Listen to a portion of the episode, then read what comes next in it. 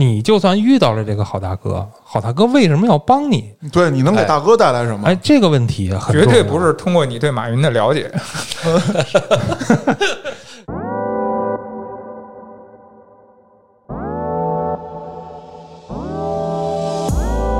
他之前有一次去问他妈妈，他妈跟我说：“说孩子怎么过来问我这个人是怎么交配的？”我说：“你让孩子问我呀，这个我很懂啊，我可以给他讲的很明白。”然后我媳妇说：“你这有病。”从网上看一新闻，然后我跟他说：“哎，儿子，过来看这多可气！”叭叭叭跟他说完了，他看完之后是，我说：“哎操他妈的！”就孩子也能理解你在抒发情绪，他知道我这个情绪表达。哪天你儿子，我班上有一女同学又狗狗又丢又，不许听我节目。当你的太太啊，觉得别人的老公不平凡，打他！谁不是也都觉着别人家的媳妇儿好看吗？说一闹别扭，人家老公啪嚓跪下那速度比他妻子那句套里娃出来速度还快。价格过了啊，这过了啊。咱说的是不平凡的事儿，没说贵不贵的事儿。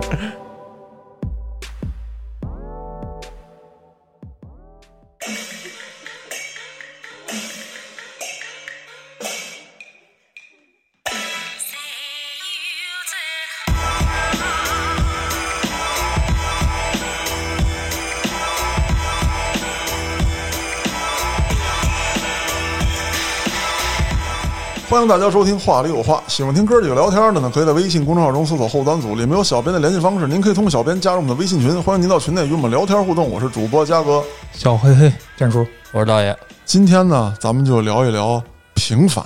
想录这期话题呢，是因为前一段时间黑老师转发了咱们一位听众，也是咱们一位群友的一段话。嗯，现在有请黑老师。先分享一下，对带感情色彩的给我们朗读一下。不是这没什么感情，这个啊，我我就是简单说一下。嗯。这群友呢是咱们一群特别活跃的一位朋友，嗯。叫苏威啊，苏威，苏威，苏威哦，啊，他说，我觉得我们是普通人，或者说很平庸的人，我们希望而且觉得自己的孩子很聪明，很多方面跟其他孩子不一样，甚至更优秀。其实我们应该接受并且承认。每个孩子其实都差不多，我们的孩子也很平庸，这就是事实。开始都想上清华北大，后来发现不行，那九八五二幺幺也行，实在不行上个普通本科，要还不行就上个大专，大专也不行，那只要不坐牢就行。那如果坐牢了呢？别判死刑就行。啊，大概就是这段话吧。嗯他说他妈呀，在他们家院儿里跟邻居吹牛逼，就说我儿子没坐过牢。哎呀，那我对他们家那边的社会环境还是挺担忧的。但是他前面这段话啊，我觉着还是有普世性的意义的。对对对，哎，各位是怎么评判“平庸”这个词的？嘉哥一开始说了，这期主题是平凡。黑老师念的那个粉丝留言里面又说了平庸，嘉哥又转成了平庸。那么这里我说三个词：平凡、平常、平庸。说这平凡啊，我感觉它给人一种还有向上盼的那个盼头，不是行啊那个盼头啊，嗯，就有点期盼。我凭着往上扬的那个眼神，而平常呢，那就真的是一个平视的感觉，就是顺其自然，平常心、嗯啊。平庸呢，是我接受现在，再差点儿也行，啊，明白吧？就是这是三个不同的维度，我是这么理解的。我没上过学，你可别骗我。那我说一下这平庸的这个正确的打开方式。平庸啊，意思是指普通、寻常而不突出、碌碌无为，也指平凡的人做着寻常的事儿。也就是说呀，就是无法鹤立鸡群，做到万众瞩目。有多少鹤立鸡群的呀？你要说鹤立鸡群，我一直劝别人，我说千万不要鹤立鸡群。如果你觉得你是鹤，你就找鹤群，离开鸡群。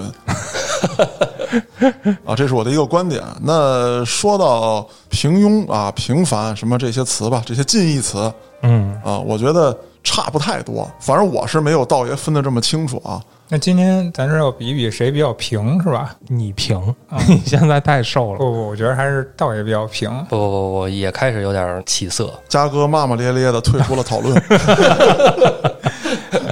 咱们在座的哥几个来讲，有谁不平凡呀？没有，都挺平凡的。你要说特长啊，我觉得各有特色，每个人都有自己突出的点。那不对，道爷特长，这是肯定的。是他那个上回 高达高达那期咱聊过了，高达那期聊过。那是梦想，就是好些人对平凡的理解不太一样。比方说吧，我剑术是跟你们俩不一样的，你们俩是一直在上班工作的。嗯，那很多这种平时就是日常上班工作的人，就觉着我跟剑叔可能不太平凡，嗯，因为你们他妈居然敢不上班工作那他见着郭哥不得惊掉下巴啊！那就是啊，啊？不上班工作还有钱？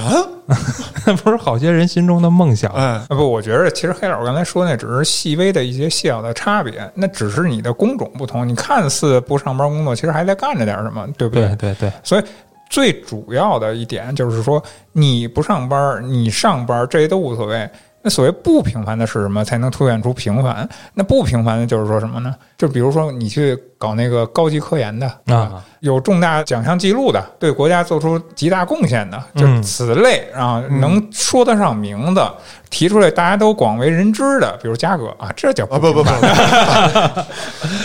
对对对，比如说我从事这行业吧，干影视的，嗯。我觉得可能你在国内某个特知名的电视节拿个奖，嗯。或者你什么戛纳、柏林拿那个了，那就不平凡了。其实刚才你们俩说那个，就是有点儿鹤立鸡群的那个鹤呀，那真是一飞冲天了都。嗯啊，不是明星啊，就是什么科学家。其实我觉得啊，这是在一个宏观面儿上的不凡。那么，如果把这圈子缩小啊，就在我看来，黑老师，你之前玩音乐，你登台演出了，在我眼中你就不平凡。啊，对啊、我就说这个尺度不一样。嗯对，咱们这个尺度不那么大。嗨，你看，像嘉哥，哎，上过电视台采访，对吧？那我觉得嘉哥不平凡。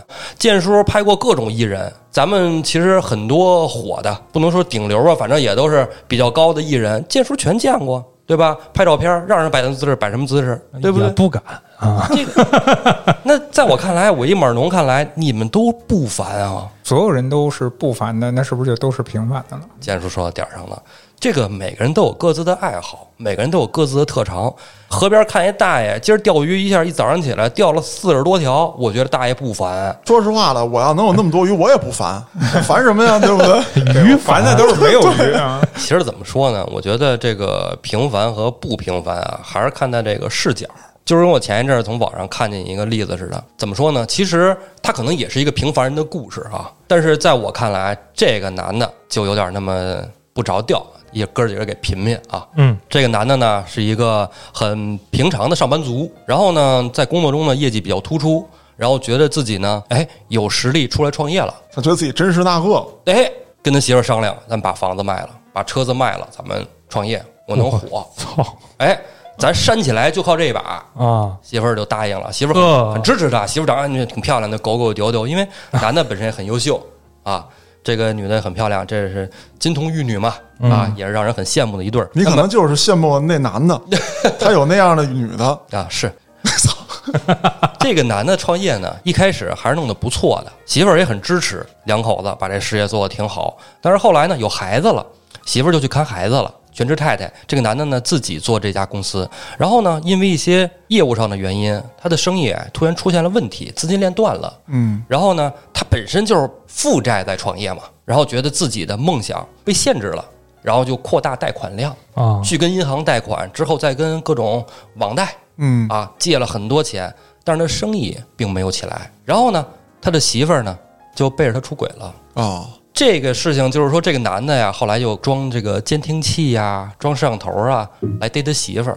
你想，这男的把精力都放到这儿了，事业肯定是越来越差。那更完犊子了。哎，然后呢，这个男的把这个女的出轨的消息放到网上，然后大家都在骂这个女的。这个女的说呢，你一开始做生意做得不错，咱们家里物质条件好了，但是现在你让我回到那种普通的生活，我接受不了了。然后这个女的就去傍大款了，哦给人当三儿。然后这个男的就觉得说，哎呀，你怎么变成这样了？咱俩一开始的时候多好啊，是不是？咱俩结婚的时候，人都说咱俩男那个金童玉女，金童玉女、郎才女貌的，是不是？嗯，这事儿啊，结果呀，我也没有继续关注。也就那样。没什么必要啊。哎啊，这事儿吧，首先第一个问题啊，创业这不是那么随意就能干的事儿嗯啊，而且创业你选择把家里的房子卖了，甚至是借钱去创业，这是大忌呀、因为创业往往是要创好几次业才能稳住一个，哎这还是顺利的啊！你要是第一次就开始压这么大本儿，甚至 all in 的话，就刚上牌桌就梭哈，对你刚上牌桌就梭哈，你这不寻死了吗？而且为什么现在讲究融资、扎投资？嗯，那天使轮是干嘛使的呀？就是觉得你这人还行，你起步这钱我给你出了。嗯，为什么这种模式是固定的，或者说大家普遍承认的？那就是说，你拿自己的家底儿掏出来创业，它是不科学的。是你要我说的话，其实这哥们儿就挺不凡的了，他把自己这日子过成电视剧了。你说是吧？你说这个情节多像啊！当然说，我这么说，很可能也有人会不爱听，说人都那样了，说你你还调侃人家，说不是这个意思。听众朋友们，咱们得想，就是无论他因为什么原因造成了这样的结果，我在这不做批判，不做分析，但是他走的这条路确实异于普通人。那我想表达的是什么？他不平凡了，他好了吗？对，这个不平凡不一定是褒义词哦。对，嘉哥案内人七七都不平凡了。啊，哎，那嘉哥，刚才那个事儿里边儿，你看这个女的有什么问题吗？不是你要是从道德的层面去说嘛，哎，道德层面就就我这人没有什么道德，我也说不了。你凭什么说？对，说白了，这事儿很简单，就是当年他们郎才女貌，现在是女貌郎不才了，最后就有分崩离析的嘛。而且我分析这里面肯定有啊，因为做生意，然后疏于夫妻关系，是吧？然后可能对媳妇儿关心少，这媳妇儿心里也活泛。我要想过那样的日子，我得付出我的这个姿色，我得想办法找我的途径，我也顾不了这途径对不对了，我就要那个目的那个结果，那就这么点事儿呗。哎，在我看来啊，就是这女的啊，如果说跟这男的结婚了之后，这男的没创业，嗯，没准这日子还能过下去，哎，很有可能。是吧？因为怎么说呢，就是这男的好过，嗯。生意哎煽起来了，是吧？有钱了，但是之后呢，生意堕下去了，这个女的就接受不了，这就像什么，你知道吗？我就感觉啊，特别像那个去面试工作，老板给你画大饼，哎，吹的倍儿好，然后到时候你不给涨钱，你是不是心里就骂他傻逼是吧？跳槽了，对吗？其实这个女的，我觉得这状态是一样的。这男的肯定给她规划了很好的蓝图。你看啊，你支持我把房子卖了，把车卖了，然后咱们怎么怎么着？几年后，啪，我上市拿拿个敲钟，梆，牛逼了！你要什么有什么，对吗？但是实际上，这男的并没有做到他所画那个饼。这个女的呢，心大了，是不是？这女的她也不想平凡了。嗯对吧？一开始她可能是一个职场白领儿，或者说是一个呃经理人的媳妇儿的太太，对吧？那毕竟老公还是打工的，有坎儿，做生意坎儿多，但是他没有上限，嗯，只能越来越好啊，越来越不好，其实是所有人都很难接受的。这个就是从经济上的落差，会让人心里发生很大的变化。道爷，我问你个事儿啊，哎，就是你看的这个介绍啊，这个内容啊，嗯，是男方发的吗？哎哎哎，是是是，哎，那这事儿的真相可能就不是这样了。黑老师的意思就是有可能，因为你男方的主视角来发的话，你哎客观事实性就不一定能保证。这女的可能确实是出轨了嗯，啊，这个可能没法反驳。但是为什么出轨，可能就不是那个理由了。至少不单一是某种理由。对比方说吧，嗯、男的因为事业不太顺利，很烦躁，天天都在忙啊，没时间照顾新生的孩子。那他带孩子可能很辛苦，然后还得要顾及老公的情绪，那其实他心里是很压抑的。如果这个时候他有一个好朋友可以帮他去开解、陪伴他，嗯我觉得这种感情的转移是很正常的。虽然他在婚内可能有一些过激的行为，咱也不知道啊，人证实没证实咱不知道，可能不对。但是我觉得这种情况是合理存在的。有道理。那我觉得啊，咱们关于这个话题啊，其实要引发的还是平凡与不平凡最终导致这个结果。我还是想表述，不凡并不一定会有一个好的结果。比方说，咱们原来聊过一期案子，大屠杀那期，人过留声，雁过留名，我得给你都宰了，我得他妈的载入史册，平凡吗？不平凡，真不是一般人干得出来的。好吗？他确实载入史册了，这就是名留青史和遗臭万年嘛。就是很多人分不清楚这个，他认为改变我现有的状态，我去要我想要的那个结果，就一定会好啊，或者说我通过努力，我不像他们似的，你不用举那极端例子，我也不犯罪，然后我也不梭哈，啊我为了我那个理想，我去脚踏实地的一步步努力，哪怕最终我到不了终点，我也比不动的人多走了几百米，那我是不是会有一个更好的结果呢？啊，当然，我们鼓励每一个人为了自己的理想去奋斗、去努力。但是，为什么我们不能换一个角度？就是我接受现在的生活，我在一定范围之内，我去让自己的生活变好，让爱我的人能跟我过上更好的日子，无论他是父母、是孩子还是伴侣，我觉得就够了。我非要说给自己定一个目标，许下一个什么诺言啊，然后这一生都去为了他。那好，你得到的同时一定会有失去。我记得原来我看过一个小说，呃，讲的是就跟阿拉丁神灯差不多啊。你能许三个愿，但是跟阿拉丁神灯不一样的是什么？你每一个愿望是要有一个附加代价的。比方说，他许下第一个愿望是我要五百万，马上就得到了。为什么？他们家着火了，他得到了一笔保险赔偿金。代价。对，那他第二个愿望，他觉得我不能这么自私。啊！我自私，这是对我的惩罚，所以说我家着大火了。我他妈希望和平，如此宏大的愿望，我看能有什么样的报复？最起码在道德上来说，这事儿没错。嗯，OK，全世界解除武装，核弹的引线拔了，大兵枪摔了，真敢编呀！啊，炮弹往上滋尿，全都给我受潮，打不了。最后怎么了？非洲有一大部落食人族冲出来了，血洗全世界，那也不和平啊！哎，对呀。任何事情它都是双方面的，就都是钱币的两面，没有绝对好的。那第三个愿望它就是什么呢？说恢复到原来的那个状态。那最终选了半天之后，你还是回到了最初的那样。咱们上中学的时候，政治课就讲过，事物是有两面性的啊，不能单独的去看。所以说，对于平凡平庸这件事，我觉得它也是两面性的。你去打破它，那就要看你能不能承受打破它之后有可能产生的那个代价。其实咱们今天想聊的不平凡啊，应该肯定是往好了去的。对，但是有些人不平凡的目标啊。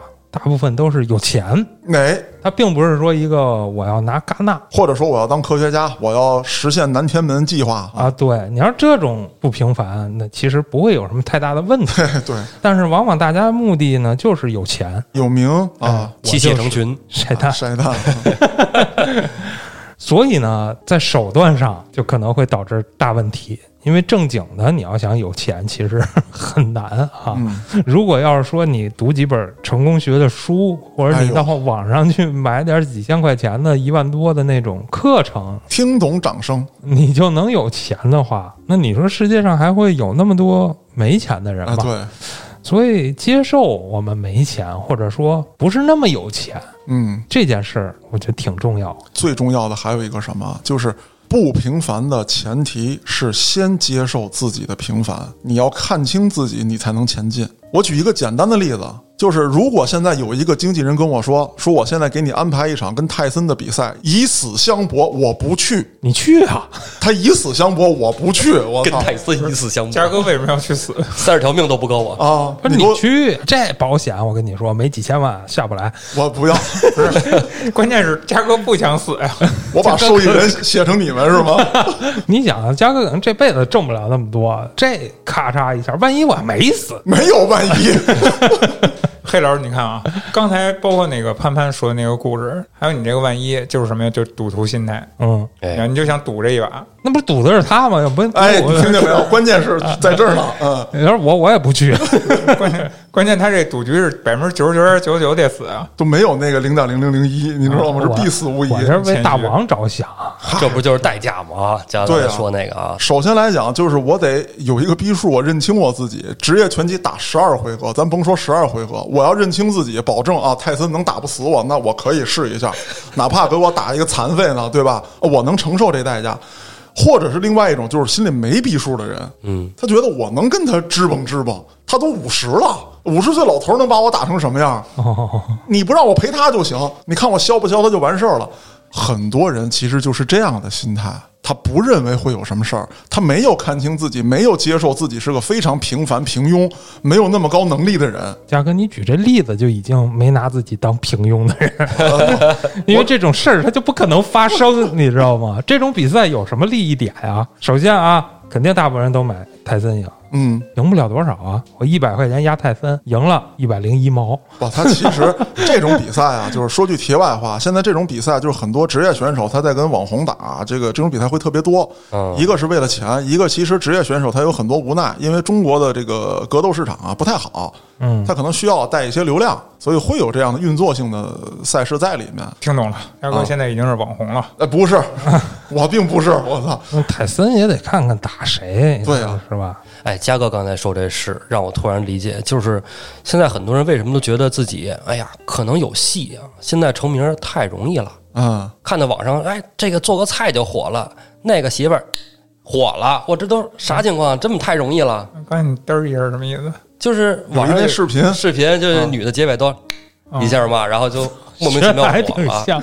你这就很奇怪，然后觉得哎呀，咋就是吧？发明点奇奇怪怪东西也能火是吧？嗯，咱先不说容易不容易这事儿吧，其实啊，你就说你觉得火的那些人，在那个圈子里，他也是平凡人。现在好像基本说你在某音上啊，你这百万以下的，基本都属于素人，素人、不是就是就普通人普。通人，普通人，这这什么网红，那不带你玩儿。明白？那搁咱们觉得，我操，你能有五十万粉，那你我牛逼。啊，再说了，短视频那确实火得快，是你得持续输出。对它凉的也快你，停更一个月，你试试，嗯谁还找你？很累的啊。对，我是这么想的啊，我听到现在就是说，我觉得这个所谓的平凡，所谓的普通，真的是刚才黑老师说的那样，你在不同的阶段有不同的普通，你不同的位置有不同的普通。哎，是你想要跃层，你想要跃迁，你想要跳出你的圈子的时候，那你可能是做着一些不平凡的事儿。你成功了就成功了，不成功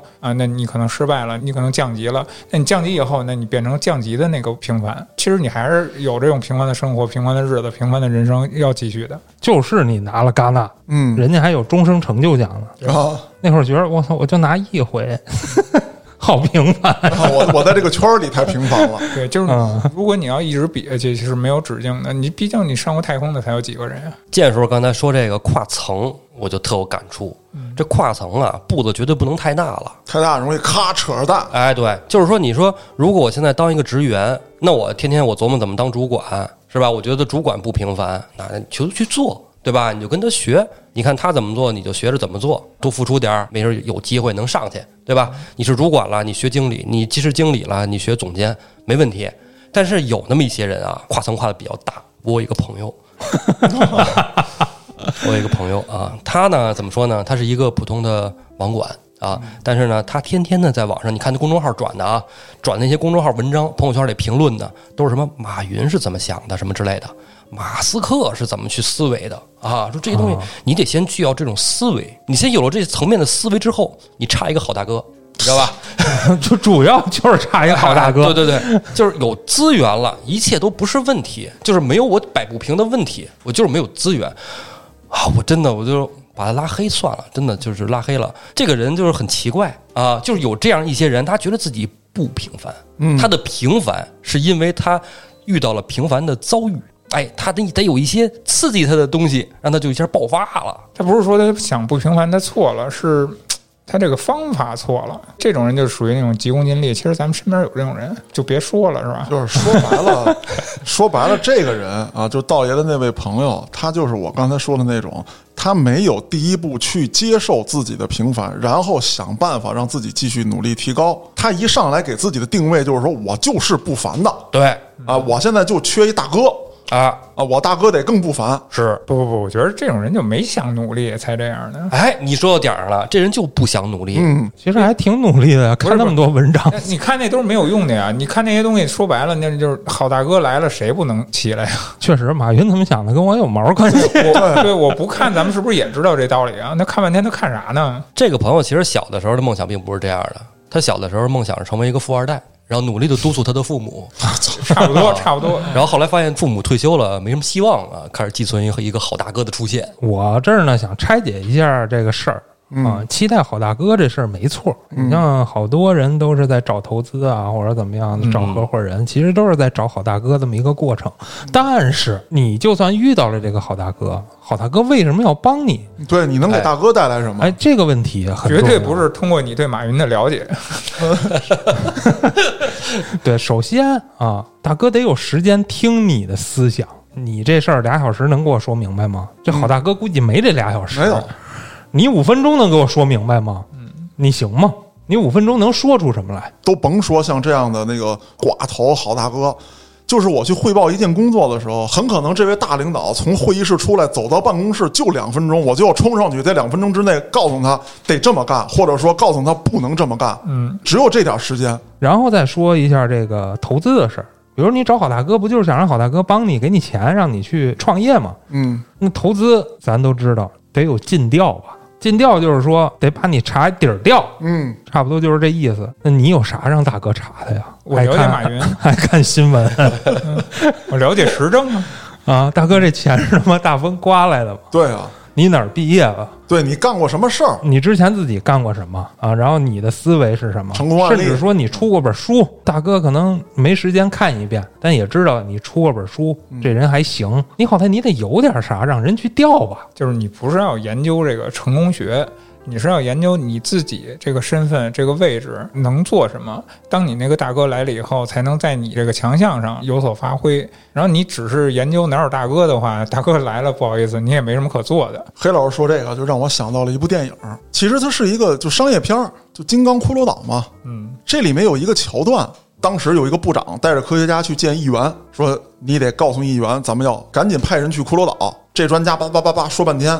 你他妈在浪费我时间！这议员转头就走了。这个时候有人站出来说了一句：“我不知道这个岛能对美国带来什么，但是我知道三天之后苏联的卫星将经过这儿。”操，派兵马上去。研究研究呀，呢，就是你如果没有这种能力、这种觉悟，能够一针见血的找到这个点，大哥出现在你面前，大哥也只会觉得你是一傻逼。最关键，你后边还得续上，你不能标题党。我操，标题党把大哥留下了，然后说十分钟废话。对，给大哥的家属打一个电话，你想要人吗？绑架了是吗？我这儿呢，接着嘉哥刚才那观点，我再说两嘴，就是不平凡的代价。平凡不吃亏，你的不平凡只不过你的某个木板长了，但是其他的你某个木板肯定是要短的，就是水桶的概念吗。对我们家里就有明显的这种区别，就是我弟嘛，刘总大家都认识，他确实在金钱上是要比我富足的。嗯，刘大脑袋是个有钱人，哪儿不足呢？不足就是他没有时间享受生活。我还以为是头太大呢。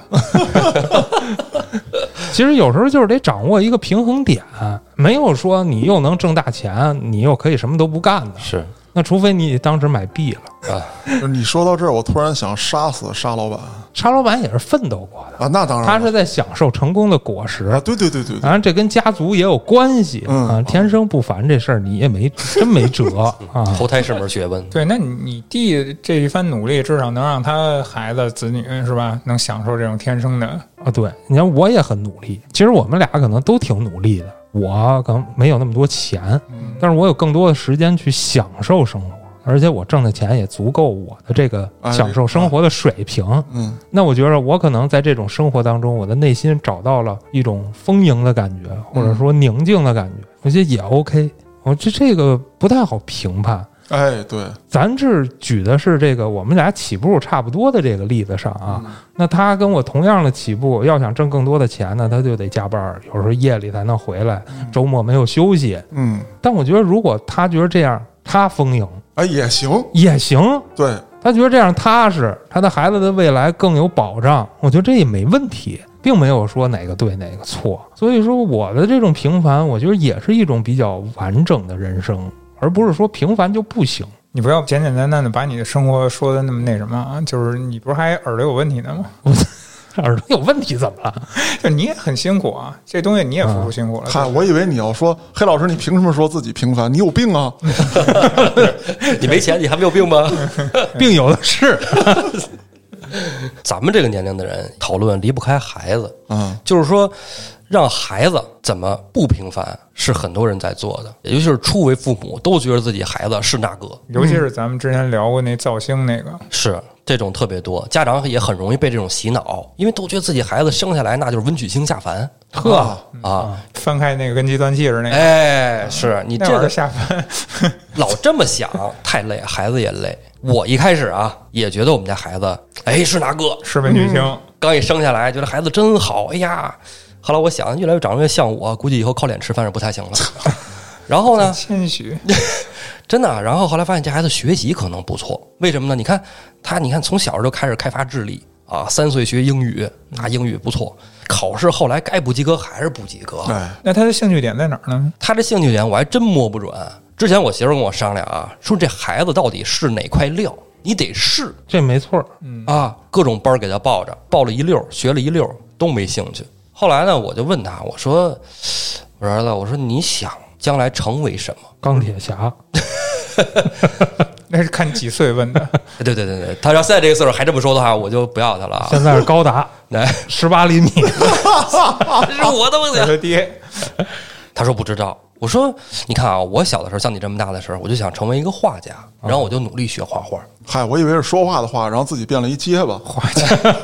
哎，但但是我觉得，得，但是我觉得年轻人迷茫也很正常啊。你看黑老师，从岁数小到青年啊，一直到现在中可以叫中年了吧，中年啊啊，一直在迷茫一直在变化。对。后来我就跟我媳妇儿商量，我说别给他报那么多班了，没有用。我媳妇儿说怎么没有用啊？我当时我说孩子并不喜欢，他并不享受其中的快乐。我媳妇儿说哪有学习是快乐的？孩子他总是在痛苦中成长的。我说你的童年是在痛苦中成长的吗？如果你觉得不是，好，那我给你讲讲我的故事。我小的时候就喜欢打游戏机，废话，谁不喜欢？哎，你看，你看，都共鸣啊！这个，所以咱们现在坐一桌啊，哎，后来呢，我跟就跟我妈说，我说妈，你看我同学家谁谁谁买了游戏机，他打魂斗罗特别有意思，我也想买一个。我妈说不行，那玩意儿影响你学习。好，他没给我买。但是呢，我的梦想就是能打上游戏机，怎么办？放学去同学家打游戏机，啊，中午吃饭的功夫上同学家打游戏机，然后后来同学家的游戏机满足不了我了，我就去游戏机厅。嗯，但是我没有钱去游戏机厅，就节钱，哎，一开始不敢哦，但是偷，操，后来敢了是吗？那这是后后话啊，偷币。啊，这个机器能钻后边去拨浪去，那时候小时候个儿矮，能钻进去，嗯，钻到后边拨浪就有伴儿了，就可以玩儿。哎，黑老师，你这个表情，你没有做过这个事儿是吗？没有啊，那你那个混基盘界的那个人生，咱们是讲过的呀。但我没必要投币呀。他有零花钱啊，啊家大业大。不是我玩基盘还能挣，啊！嗯，好，技术好。我妈后来知道我打游戏机了，上游戏机厅，然后就不够零花钱了。哦，这能难得住咱吗？总有招儿啊，是吧？你不给我钱，我就勾背儿，勾背儿不了。后来我觉得勾背儿麻烦了，个儿大了，人说了，那就结钱嘛。之后怎么样了呢？学习就别提学习了，好吧？嗯提学习是吧？我能至于后来提招吗？对吗？等会儿我让我捋捋你这理论啊，就是说你你母亲如果一开始给你买了游戏机，就没有后边这些事儿了。就很有可能啊。学习还是不行。哎，分情况啊，都都。但是我觉得，至少我不会去干那些让我现在认为是坏的事情。嗯，这些事情怎么说呢？我原来是羞于启齿的，我觉得很耻辱。然后后来我索索性，我觉得后来就觉得没有什么可耻辱，这是人的经历啊。这我就觉得经历没有对或错。我就跟我媳妇儿说：“我说你如果是想让孩子变得更坏，他有可能会变得让你无法想象。因为当时我妈也没想到我能干那些事儿嗯，啊。后来我媳妇儿春节的时候给孩子买了一台 Switch 啊，然后你就跟家玩儿，玩的不开心，哎，大人马，我可嗨了。我 操他媳妇儿这行为可以理解，毕竟谁希望自己孩子去勾蹦儿去呢？别跟你爹一样。前两天我还问道爷最近看什么书呢？道爷拍了一下《塞尔达传说》的攻略。好书啊，这属于什么技术类书籍？对对对，其实刚才说有点开玩笑了啊，其实我是让我媳妇儿知道，孩子现在他并不快乐。嗯，他想有一些时间跟他自己相处了，而不是说让你家长带着他各种跑培训班了。他现在想做一些自己想做的事情，他想玩游戏机，他想自己看书，他也会自己学习了，没有必要盯着他了。我觉得你这个岁数的孩子可能可以让他自己去发掘兴趣爱好了。但是我这个岁数的孩子，不是我啊，我儿子这个岁数的孩子，你可能就得多带他去体验。我觉得这个没错。但是如果没兴趣，你可以悬崖勒马，嗯，你没有必要说死摁着他孩子这岁数应该是反过来给你反馈的时候了啊啊，。已经不是你输出的时候了。对，目前就从这个买游戏机来看啊，他现在学习成绩基本是怎么说呢？呃，不好不坏啊，中等偏上。但是让我没想到的是，他知道自主学习了，因为他知道学完习玩游戏机才没有人说他。嗯，他为了想玩，他会提前把作业写完。对他心里没债了，他玩的也痛快。对他妈给他买的各种卷子一大堆啊，各种什么进阶题啊、提升题啊，呱呱做的可好了。哦，他就为了能玩那会儿游戏机。哎，这个平衡不太好把握。那你像有些家庭，比如说父母工作忙的，这个祖父母带的，嗯那有可能就控制不住。哎，就是说还是要管的，只是你管的方法你要讲究一点儿。对，肯定得管。你像咱们，如果要是咱们小时候，祖父母带，不管你玩游戏机，那咱作业恨不得第二天早上再抄去。啊，因为我主要跟我儿子谈过嘛，嗯，他什么人都不想成为，那我就跟他说怎么做好一个普通人。普通人首先你得正常的去经历你的学业，对吧？最差现在来看的话啊，我觉得你怎么也得上个大专吧，嗯，是吧？第一学历整个至少是个大专吧。技校，嗯，对，反正怎么说，你得把至少的这个义务教育上完之后，再上那么几年，对吧？啊然后呢，你有一个稳定的工作。什么叫稳定的工作呢？像说实话啊，我现在也不能评判说到底什么技术算稳定的工作。当然，像嘉哥这种肯定是比较稳定嘛，都休史了。有一个自己的手艺，哎，能让自己吃饭。嗯，这个很重要。其实就跟远古时代一样，就也不叫远古时代，就是古时候的中国来说，你总得糊口。这建叔刚才提到了，说中国人以前就是我爹是农民，我就跟我爹学种地；我爹是打铁的，我就跟我爹学打铁。我爹是绯村剑心啊，那我就学剑术。哎，就传承嘛。拔刀术，哎，现在不讲究传承了，你家里手艺，你说你传给孩子，我说孩子你写代码，这孩子说我操不行 啊。其实还是让他去发现他那个时代将来需要什么，他要做什么。我跟我孩子就是我俩谈话的范围啊，已经远超于就是父母那代人教育咱们所说的话，我不会跟孩子讲的。嗯，我跟孩子不会，而且现在他已经就是十岁十岁多一点了嘛，我开始说话跟他有一些加入一些粗口。我操！哎，为什么？我跟你讲为什么？就是我是技术性的添加，哦而不是那种随口就是骂人的人。至少在家里不是啊，咱在一块儿除外。不是你这个技术给详细讲讲，哎，因为他在学校一定学会骂人了，他只是回家不说。是，所以说你要能走进他的心里，跟他成为一伙儿的，啊，这才重要。然后我看了一个，比如说从网上看一新闻，然后我跟他说：“哎，儿子，你过来看，这多可气！”叭叭叭跟他说呢，他看完之后是，我说：“哎操他妈的！”就孩子也能理解你在抒发情绪，他知道我这个情绪表达 你不用技术性添加。啊。哪天你儿子，我班上有一女同学又狗狗又丢丢，不许听我节目。哎，你说的这个其实也是啊，就作为一个平凡人啊，我跟我孩子讲了，因为现在这个整个大形态吧，我感觉不是特别的好啊。我给我孩子灌输什么叫好。刚才说到了，有一个稳定的工作，你得有一个自己的是吧，拿得出手的手艺，哎，技术去赚钱。然后呢，结婚生子。结婚生子，在我看来啊是比较重要的一件事情。我也并不想让孩子去洗脑这件事情有多么重要，然后让他照我说的做。我会告诉他，中国就是这样传承的，世界就是传承的，人类就是这么传承的。你不传也没事儿，反正对，因为他也会看书，因为我们家孩子比较喜欢自然啊，看一些自然类的书籍，就少不了一些交配啊什么之类的。嗯，他也会问我啊，他之前有一次去问他妈妈，他妈跟我说说孩子怎么过来问我这个人是怎么交配的？我说你让孩子问我呀，这个我很懂啊，我可以给他讲的很明白。然后我媳妇说你这有病，其实不是有病，我觉得就是孩子他成长到一定阶段，他需要了解这方面的事情，对吧？因为人就是这么过来的。你不教他，他就跟地盘里学。地盘 地盘有一文件夹叫思想品德，不是学习资料吗？所以说，我觉得给孩子就是去灌输思想，你让他去学什么，去教他什么，倒不如做一个平凡的人，就挺好的。将来呢，有一个哎好好的家庭，也别好高骛远。我也不希望我们家孩子将来能怎么怎么着，我觉得就就挺好，平凡挺好。因为我爸就是这么教我的。哎，道爷说到这儿，我插一嘴，就是你刚才说的关于孩子的这些东西啊，给了我很大启迪，让我想到了前一段时间在网上看到的一个观点。这个观点呢，当时被炒得很火，就说甘于平庸、享受平庸这种观点是资本在给咱们洗脑奶头乐嘛，啊，对有点那意思啊，啊。就是那意思，就是哎，你们现在就挺好，你们不要想着破圈儿，你们不要想着这个改变阶级啊改变阶级，你们就这样，然后我才能割你们韭菜。然后或者说我们需要这个阶级的劳动者，对，啊甚至那个人呢还举了雪国列车的那个例子，就是必须在尾节车厢有一批人，还必须在一定程度去控制尾节车厢的人口。这个车厢的每个不同位置就是每个不同阶级，然后领头的人要控制这个每个阶级不同的人口，要控制他们之间的呃权力上的配比、资源上的配比等等等等这些的，说了一大套。那各位对这个到底怎么想的？就是我享受现在的状态，我愿意当一个平凡的人，那到底是不是我被阶级洗脑了？不是你得看你自己内心的那个宁静在哪儿。嗯，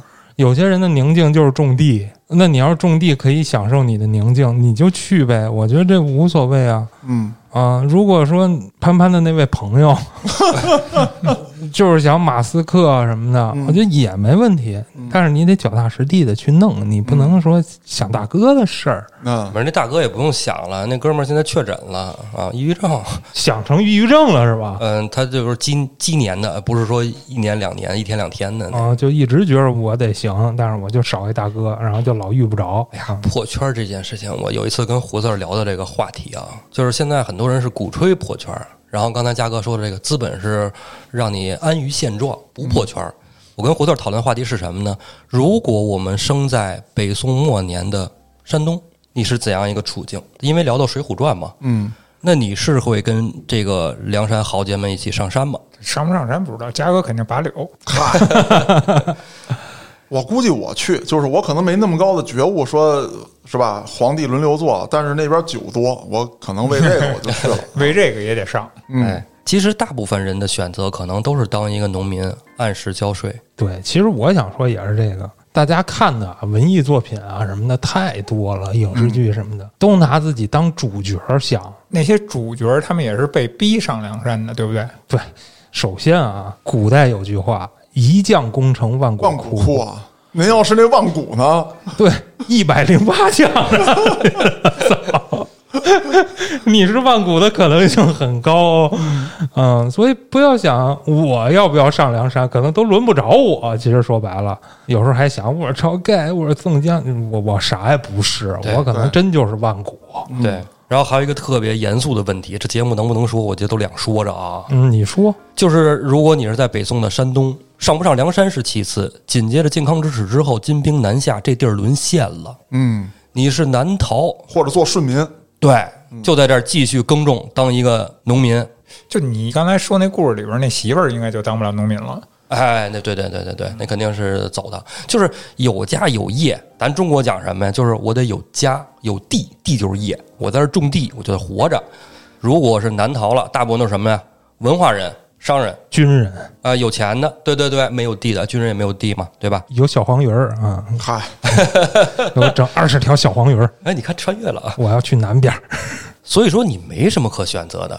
你要破圈儿，你破得了什么？你只能到一个头破血流。有可能破啊，咱不是说不能破，毕竟一将功成万骨枯。你说这句话啊，你要有一万个人去跟他争，才会出现这一个将。但是那一万个人一定也是选择往那个目的去的，这是很正常的。但是咱们要接受，咱们可能不是那个最后留下来的将，这个可能是咱们要做任何事儿之前的要有一个心理准备。这就是在节目一开始我提到的，就是你要能接受啊这个结果，也就是说，OK，我成为那个万古，我能接受，我愿意为了成为这个一将，我负担成为万古的这个代价对，那就去拼吧。啊，没问题。对，还有就是退路，你像刚才那个故事，就是退路没找好。不是，他就没留退路。啊，一上桌就梭哈嘛，你比如说，你要真去打仗，那咱可以说，咱现在说啊，上好保险，是吧？这可能就是你的退路。你去做生意，你要想我这笔败了，我能留下多少的火种，东山再起？这个你要想不好，那其实这条路是危险很大的哦，对，搞不好又抑郁症了哦。哎，你说这个之前还有好多人就认为，就是开公司注册个公司，钱就进来了，这个好像咱聊过哈，是吧？就是说开公司这事儿，做生意嘛，你门口的那个卖烟卖酒的也有营业执照，那那可不是大生意啊。嗯那可能很多的店铺，咱倒闭的不说，咱就这波疫情那，得倒多少啊？嗯好多的这种店啊，挣的钱可能还不如一个大公司的总监挣得多嗯，对，其实很多生意人过得也很平凡，啊。对呀、对，嗯，付出很多辛苦，然后回报并不一定很高。对啊，大家可以上网上查一下，说朝阳区今年又新注册了多少公司，现有有多少公司，这都可以查到。这么多有钱人吗？不可能嘛。对，再有说创业百分之九十多都是要倒的嘛，这嗯 这个概率是铁定的。啊，对，这都是啊都是万股啊。嗯，对对，都是万股嘛。说回来，这开公司的事儿啊，不是说钱开了就能进来。咱之前好像说过，我忘了哪期了，就是你得先有业务，再开公司。对，对于我来说是这么个流程。你像咱公司，可能就是为了跟人签合同，或者说开发票，嗯是这些需求。公司不是你挣钱的法宝，啊，它只是说你工作当中的一个工具。为了开，展业务对而成立的。你要是没业务，这公司毫无意义。对，其实我小时候也有过这么一种想法，我爸怎么不注册一公司啊？呵，我小时候也觉得，我爸怎么就甘于当一个工人呢？啊，他跟别人的不同之处就是每天早上起来起得早点出去跑个步。我那会儿啊，我从小的时候特别的崇拜我姑父啊，因为姑父在首钢里当个领导哦，啊，然后觉得哎真好，有面儿。上他们家放假、寒假的时候，几乎天天都有送礼的，哎，真好嗯啊。当然后来退休了啊，他落差很大啊，老头儿心态有点崩。啊，雇点人送礼嘛。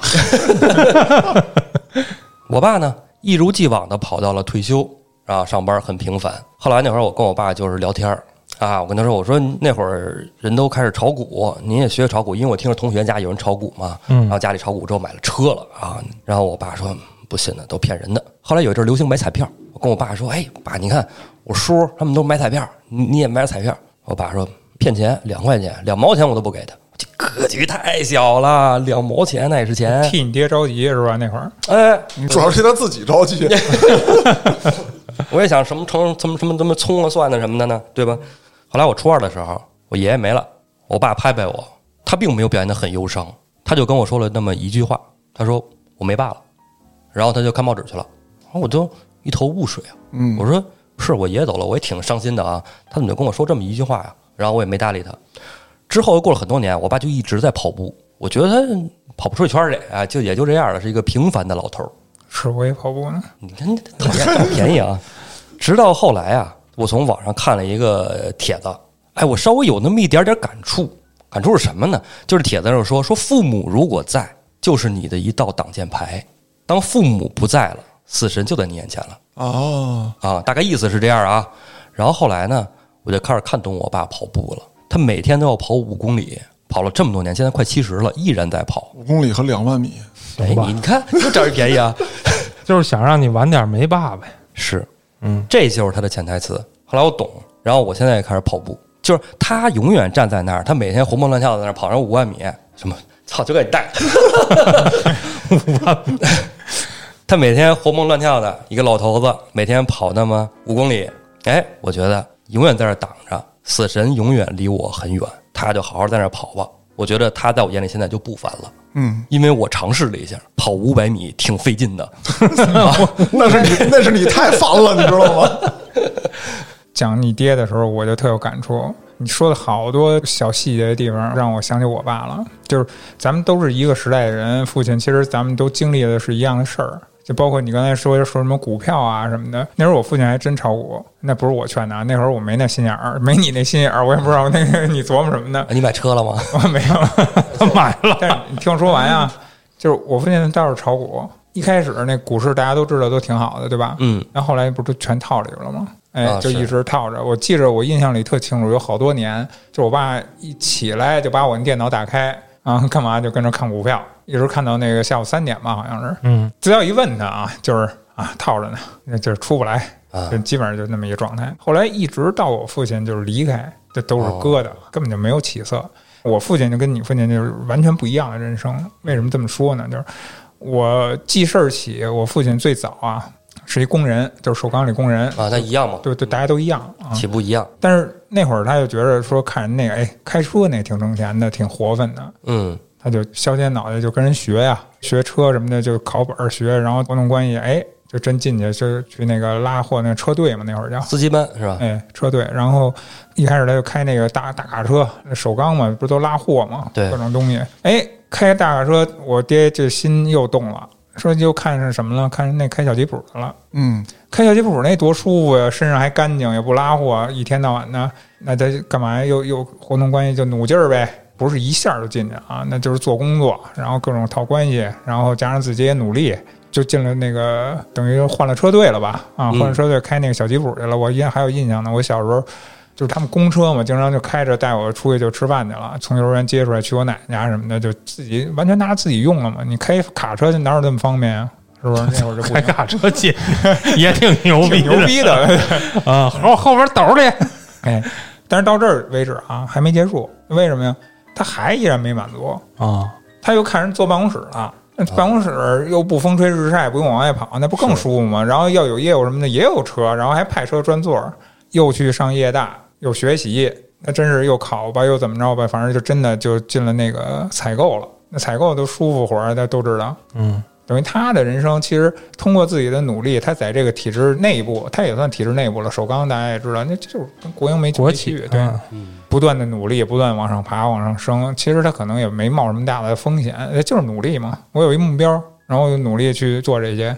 但是我跟潘潘说什么呢？就是区别咱们在哪儿？你看啊，嗯，呃，我爷爷其实走的也早，走的早到甚至那会儿我还不懂事儿呢，所以可能你刚才说的时候，我没有那么多的我父亲那会儿的感触，我不太了解。但是我父亲那不是后期身体就不太好吗？身体不太好，他走的早，对你刚才的那些言论我就深有体会。嗯就是一旦这个角色家庭里边这个角色没了，我可能我跟你这个你父亲说的这个，只要有老人在啊，你觉得你看不到自己的死亡什么的，倒不如这个，你感觉这就是这个家这块儿啊就不完整了，就残缺了，概念都不是那么强了。也有可能是因为父亲的这个角色，我母亲我我肯定还是对她好，很亲，但是你家里没有那个支撑你的那个东西了，就是你没有那种安全感了。你以前我犯了任何错，我在外边可能，我哪怕就是咱们举一例子，以前弄什么工作啊，我记得第一份工作我上去那会儿有有车本儿，但是我没开过车。那天要拉点什么货，我到地库就把车撞了。但是这事儿发生以后，我心里不就不踏实吗？一路加上那一天啊，就基本上就就就就浑浑噩噩的过的啊，怎么操，刚他妈上班给人车撞了。但一回家，就是你如果跟爹一聊，他就把你事儿就基本上也都给你开导了。就说实话，那时候岁数小，你不了解那多大事儿，这属于。那你说我爹社会上混过是吧？咱们又懂这车这种东西。嘉哥，刚才你不是要说什么吗？啊，没有啊，不能听“社会”俩字儿了，我觉得嘉哥。一听就兴奋。然后就是说呀，他比较懂啊，他告诉我就是该走保险走保险，不是什么大事儿。然后再听我一形容，那状态也不是多特别严重，那你心里就踏实了。这就是有这么一个角色存在。我觉得要说回平凡这话题的话，如果建叔要知道他爹走的会这么早，嗯，也许可能让他前面就别那么努力了，哎，对，更多的一起出去玩一玩，对对对。去享受一下生活，感受世界。嗯，多一些在一起的时间，对，其实怎么说呢？就是我我父母在我小的时候一直在念叨一个，就是说等老了退休了，咱们得出去找个院儿住，然后找个院儿，然后度晚年，然后到处走走，多旅游旅游。我爸爱开车，说咱们开着车到处走走，一个愿望都没实现。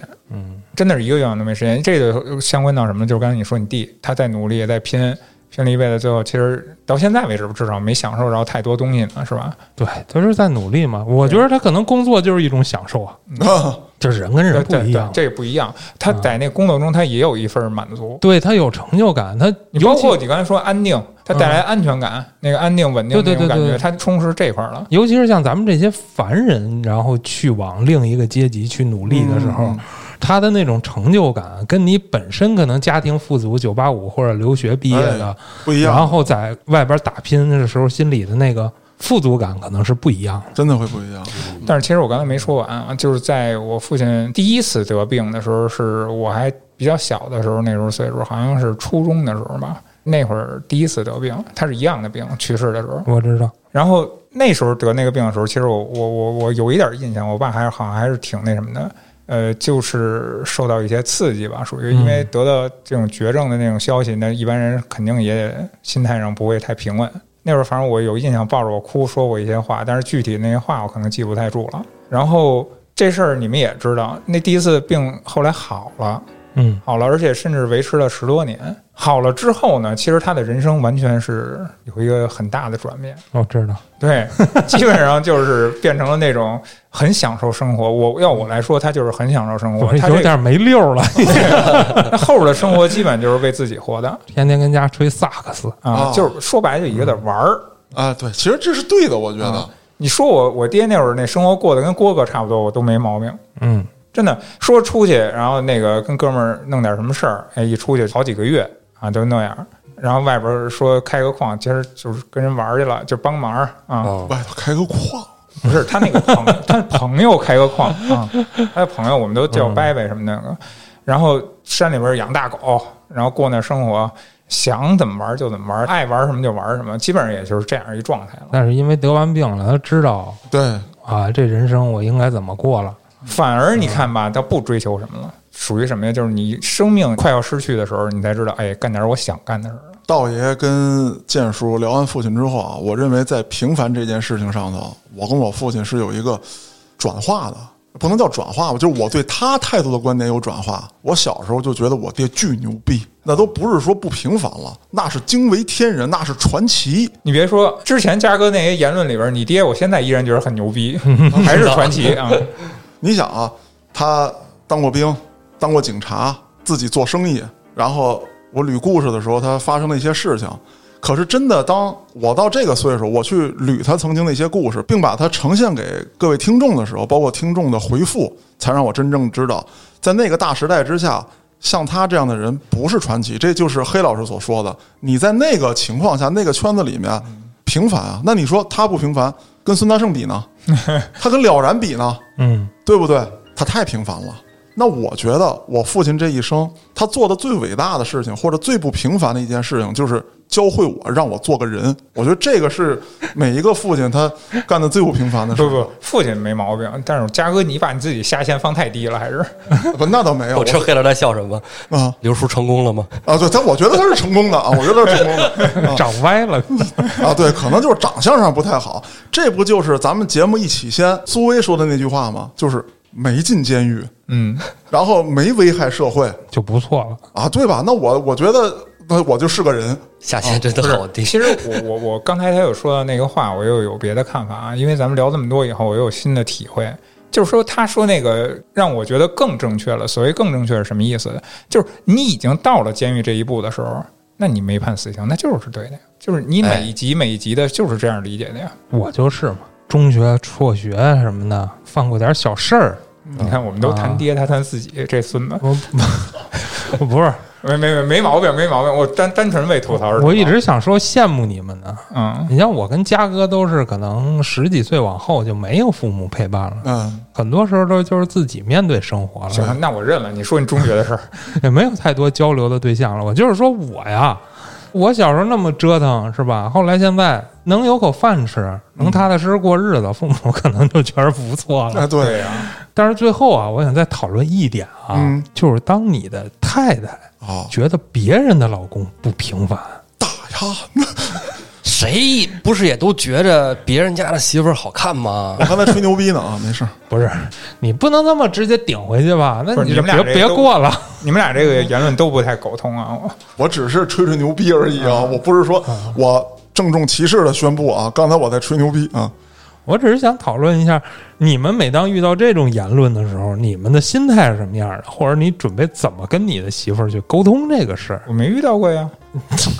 套里娃的，咱们仨遇到过吧？遇到过遇到过，遇到过。我突然想起前妻了。其实包括有时候不经意的啊，就是他不是诚心的，嗯，他哪怕就是说，哎，谁谁谁家那老公怎么怎么样了，只是客观的陈述一下。对你说这个啊，我前妻就是主观的。我确实有体会，因为家嫂从来没在经济上面就是提过，嗯，说你看孙总怎么样，你看沙老板怎么样，那嘉哥能说吗？都是在那个事儿上吗？哇，嘉哥有一屋子翡翠的，你不 不不是嘉哥这是凡尔赛呀。家嫂心里门儿清，你 我不说。不不是，是这样，就是说，呃，比方说谁谁谁对妻子特好啊，跟家又怎么哄着他，说一闹别扭，人家老公啪嚓跪下那速度比他妻子那句套里娃出来速度还快。价格过了啊，这过了啊。咱说的是不平凡的事儿，没说贵不贵的事儿。这是会功夫，这个啊，就对，说这个我没跑题啊，我没在这吐槽。我说的举这东西是什么例子啊？就是说，在有些女人眼里，所谓的不凡，也不仅仅是说她的男人挣多少钱，她认为你在外面像猛虎一般，你回到家对我能像绵羊一样，这种爱的不凡也是一种不凡。你看人老公会这个会那个，人家里的东西弄倍儿棒。是吧？修的倍儿好。那我有时候就会说，那废话，你嫁给李老棍子，那你都能航天飞机都从你们家楼顶飞出去了，都那不一样，对吧？你嫁给大丽丽，导弹能把你们家房顶飞出去了。只他妈能飞酒瓶子。就是会有这样的，但是呢，我也一直没有找到什么反击的途径啊。就大家可能觉得我口才不错，但是在跟家嫂聊天的时候呢，我从来也没说服过她啊，也没赢过啊。这种东西，我觉得它的起源是父母那辈儿啊，比孩子呀。那你说谁家孩子谁家孩子，或者说哪怕说你们班里谁怎么怎么样，对吧？不，我觉着啊，这个羡慕跟憧憬，这个是一种很正常的嗯，反应。对，人家就是在某些方面的条件比咱家强。黑老师，你说的这个其实特别触动我，就是为什么我会像现在很多人理解说，嘉哥你那么拼干什么？其实就是因为这个。我起先大家都知道，我在城管开车，一月千儿八的啊，我也没想着努力，我就这么躺着呗，睡在我的翡翠床上。开玩笑啊，套个军礼雨衣给你那为什么？就是说，刚结婚的时候，我觉得家嫂是一个非常好的女人啊，现在当然更好啊。那她会给我看啊，比方说她的朋友又去哪儿哪儿玩去了，然后又有什么什么，其实他是一个羡慕的目光去看的。那那个时候我就觉得我要实现这些，别的小朋友有的你也要有啊，就是这么简单的一个心态。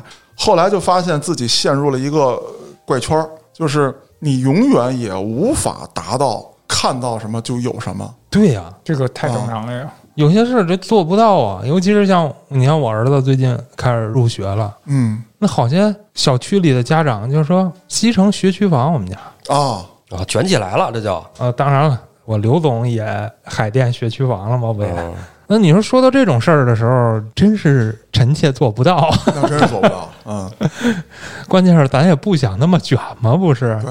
我觉得就刚你说这个媳妇儿这问题啊，其实真的好解决。其实跟他说，那你要不然就大胆去尝试一下嘛。你这就又往崩了去了。不不不不不不，真 的不是往崩了去啊，就是我没说有时候他不是故意的，他就是感叹，嗯，感叹一下，有感而发，客观陈述一下。但是对你可能伤害了。啊，一伤害而泡不可收拾中箭了，那你这太玻璃心了，你就应该平常心，你就去试试嘛，没关系，真的。其实媳妇儿可以找很多个，没关系。你要觉得过不下去了呢，你可以尝试个新的，我也可以尝试个新的。家嫂，我向你保证，以后我少跟道爷玩，你放心，他不会带偏我的。那道爷就是不想过了。我 没有没有没有没有，这种我觉得，既然有这种想法，有这个心去尝试一下，没什么不可的啊。我觉得就是说，如果你要觉得你活得很委屈，我建议你赶紧离。道爷，道爷，道爷，道爷，黑老师刚才提的啊，啊是对那个生活状态啊，人没要换人，人家要跟这个人要那个状态啊，你得分清楚这个。那这 对，就是我就不换，说白了，我就我得要你给我的。说白了，哎，对，这种就是说白了，就是我得逼你一下，我不要别人的，我只要你变成这样。那我天天躺床上玩塞尔达了就，班都不上了，对吗？你不是逼我吗？你逼我我就倒退是吧？因为怎么说呢？我觉得啊，就是顺其自然，每个人都有每个人的活法，人生也都是不一定的。我就是结婚之后呢，虽然我也觉得就是说，呃，不离婚跟孩子一块儿过也挺好的，但是如果说事情真到眼前的时候，我仍然是可以接受的。这个不是说说坐在这儿说说怎么着，其实我觉得是可以接受，这没什么。当然了，我跟我媳妇并没有说完全到谈到说要离婚那个地步啊，就是刚才黑老师也是举个例子，就我觉得这就跟男的平时是吧，网上喜欢看美女图一样学习资料，那你是不满足媳妇儿吗？其实是吧，也挺好的，跟媳妇儿一起过日子，对吧？呃，该怎么床头打架床尾和是吧？反正床上那点事儿都没问题。日子还是要过下去的，哎，就这种跟媳妇儿就说白了，就是跟他谈清楚，知道吧？这种话少说，很伤感情的。哎呀，我觉得嘉哥的心态是对的。那媳妇儿说了也就说了，我刚才也说了，媳妇儿说的时候，她不是故意针对你的，就是可能更多时候是无意的，嗯，或者一种憧憬的。不是嘉哥这样也不好。嘉哥咋不好？他虽然是正向的，他但是他是逼自己啊。没错，不要过度的卷自己啊，啊！你这个单位现在怎么卷也没有什么用。那确实是啊。他已经卷成这样了，都快拧出骨头来了。对，黑老师，我都快成你徒弟了，开始做视频了，我也够卷的了，我你到这儿卷来，对吧？啊，对对对，来咱们公司卷来，哎对，你那儿怎么卷？天花板就在那儿了。嗯嗯嗯，你都看见了啊！你这离退休也没多少，还说你这么说，可就打击一大片了呀。呃没有。你嘉哥这岁数到这儿了，你想吗这在事业单位里这级别，您还想退休时候怎么着啊？对，出来卷，你还有戏。说的有道理。这是一档挖人的节目。最后啊，这说起卷啊，嗯，我肯定是身先士卒。最近疫情跟家待着，我也卷自个儿呢。要想不平凡了，没有没有没有，我现在在写公众号了，终于鼓起勇气，有时候写写吧，因为毕竟有时候聊天儿有些观点阐述的不是那么详尽。当然了，先是以文字的形式写在公众号里，然后可能再以视频的形式再发在二次元的网站上。啊，啊，这希望大家多多支持啊！那具体叫什么名儿呢？我二次元网站大家都知道，后端组黑羊啊，嗯，啊，后边可能就要更新视频了，大家多多给我三连支持。那好，关于这个话题呢，咱们聊了这么多，肯定会有许多听众跟我们的想法不一样，没关系，您把您的想法、观点、理论留在咱评论区，也欢迎您呢进群，在群内与我们展开讨论。我是主播嘉哥，咱们下期再见。就让这三岁的花被绽放的他，露水之下不会再复杂。那首。